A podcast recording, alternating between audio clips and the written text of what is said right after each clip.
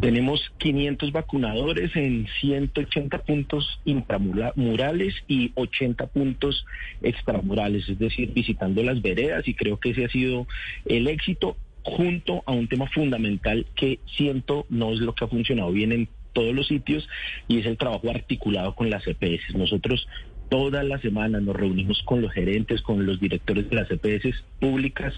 y con el sector privado, por supuesto, y la articulación de datos eh, para las personas que hay que llamar y citar, creo que son la clave del proceso. Sí, gobernador, esta idea de vacunar ya no eh, mayores de 80 años ni mayores de 70, sino partirla por quinquenios, a 75 años, a 70, 65, 60, ¿a usted le parece que va a mejorar la vacunación, el ritmo de vacunación?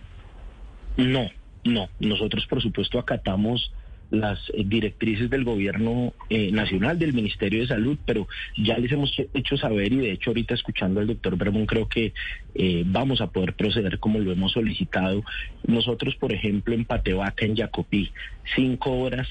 eh, entre vehículo y lomo de mula para ir a vacunar cuatro personas que cumplan el requisito de ser 75 79 años, sabiendo que tenemos que volver a hacer ese mismo recorrido para vacunar otras dos que tienen 71 y 72. Eh, en la realidad del territorio deberían permitirnos ya eh, salir de los grupos grandes que están establecidos en el Plan Nacional de Vacunación entre 60 y 79 años. Eso quiere decir ampliar el rango hace más eficiente las jornadas de vacunación.